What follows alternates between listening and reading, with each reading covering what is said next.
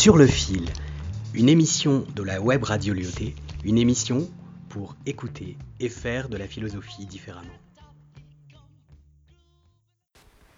Bonjour, je m'appelle Auguste Comte, philosophe français du 19e siècle.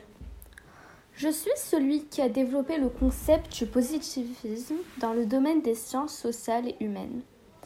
Et euh, je suis d'ailleurs considéré comme l'un des précurseurs de la sociologie. Aujourd'hui, je vais m'intéresser à la question est-il raisonnable de croire en Dieu?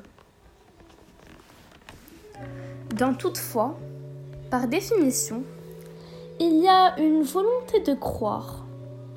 Non pas parce que la chose est croyable, mais précisément parce qu'elle est incroyable. L'irrationalité de la foi est bien ce qui est au-dessus de la raison ou ce qui va à l'encontre de celle-ci, par exemple la superstition. Pour autant, on se demande si la foi s'oppose radicalement à la raison. Ne peut-il pas y avoir un accord entre les deux? La raison, est-ce qu'elle comporte même une part de croyance, de foi? Avant de répondre plus précisément à la question qu'on a posée précédemment, J'aimerais élaborer un peu sur les trois états successifs que j'ai annoncés dans mon texte, qui forment les trois étapes de l'espèce humaine. L'état théologique, l'état métaphysique et l'état positiviste. L'état théologique correspond au Moyen Âge ainsi qu'à l'Ancien Régime. Les relations sociales y sont analysées comme le résultat de l'idée surnaturelle de droit divin. Cet état signifie que pendant une longue période, les hommes croyaient en l'existence d'esprits tout-puissants et de divinités multiples. On parle d'ailleurs de polythéisme, de monothéisme et de fétichisme. L'état métaphysique sert à dessiner le siècle des Lumières et surtout celui des euh, encyclopédistes. À cette époque, les euh, gens raisonnaient à partir de la supposition abstraite et métaphysique d'un contrat social primitif comme le fait d'ailleurs Jean-Jacques Rousseau. À cette époque, on raisonnait à partir des droits individuels communs à l'ensemble des hommes, aboutissant aux idées de liberté et de souveraineté du peuple.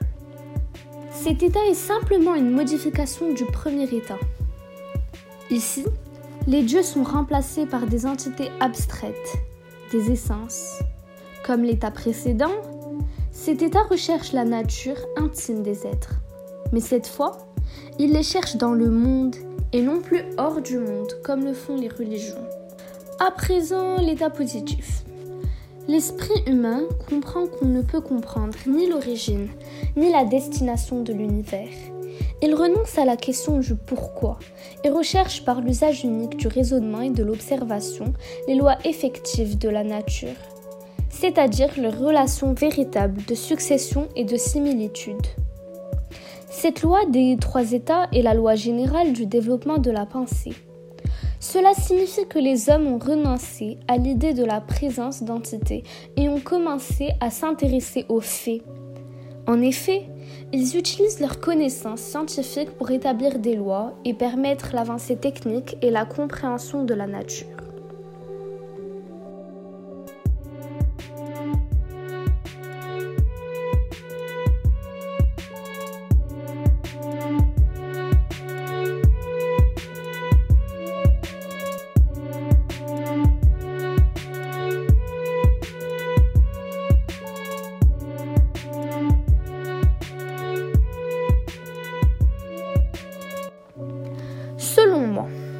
La science est l'unique type de pensée efficace pour garantir à la fois l'ordre politique et social ainsi que le progrès. L'esprit humain doit renoncer à la métaphysique et y substituer une science et une morale fondée sur l'observation du progrès historique des sociétés. Ainsi, selon moi, il n'est pas tout à fait raisonnable de croire en Dieu.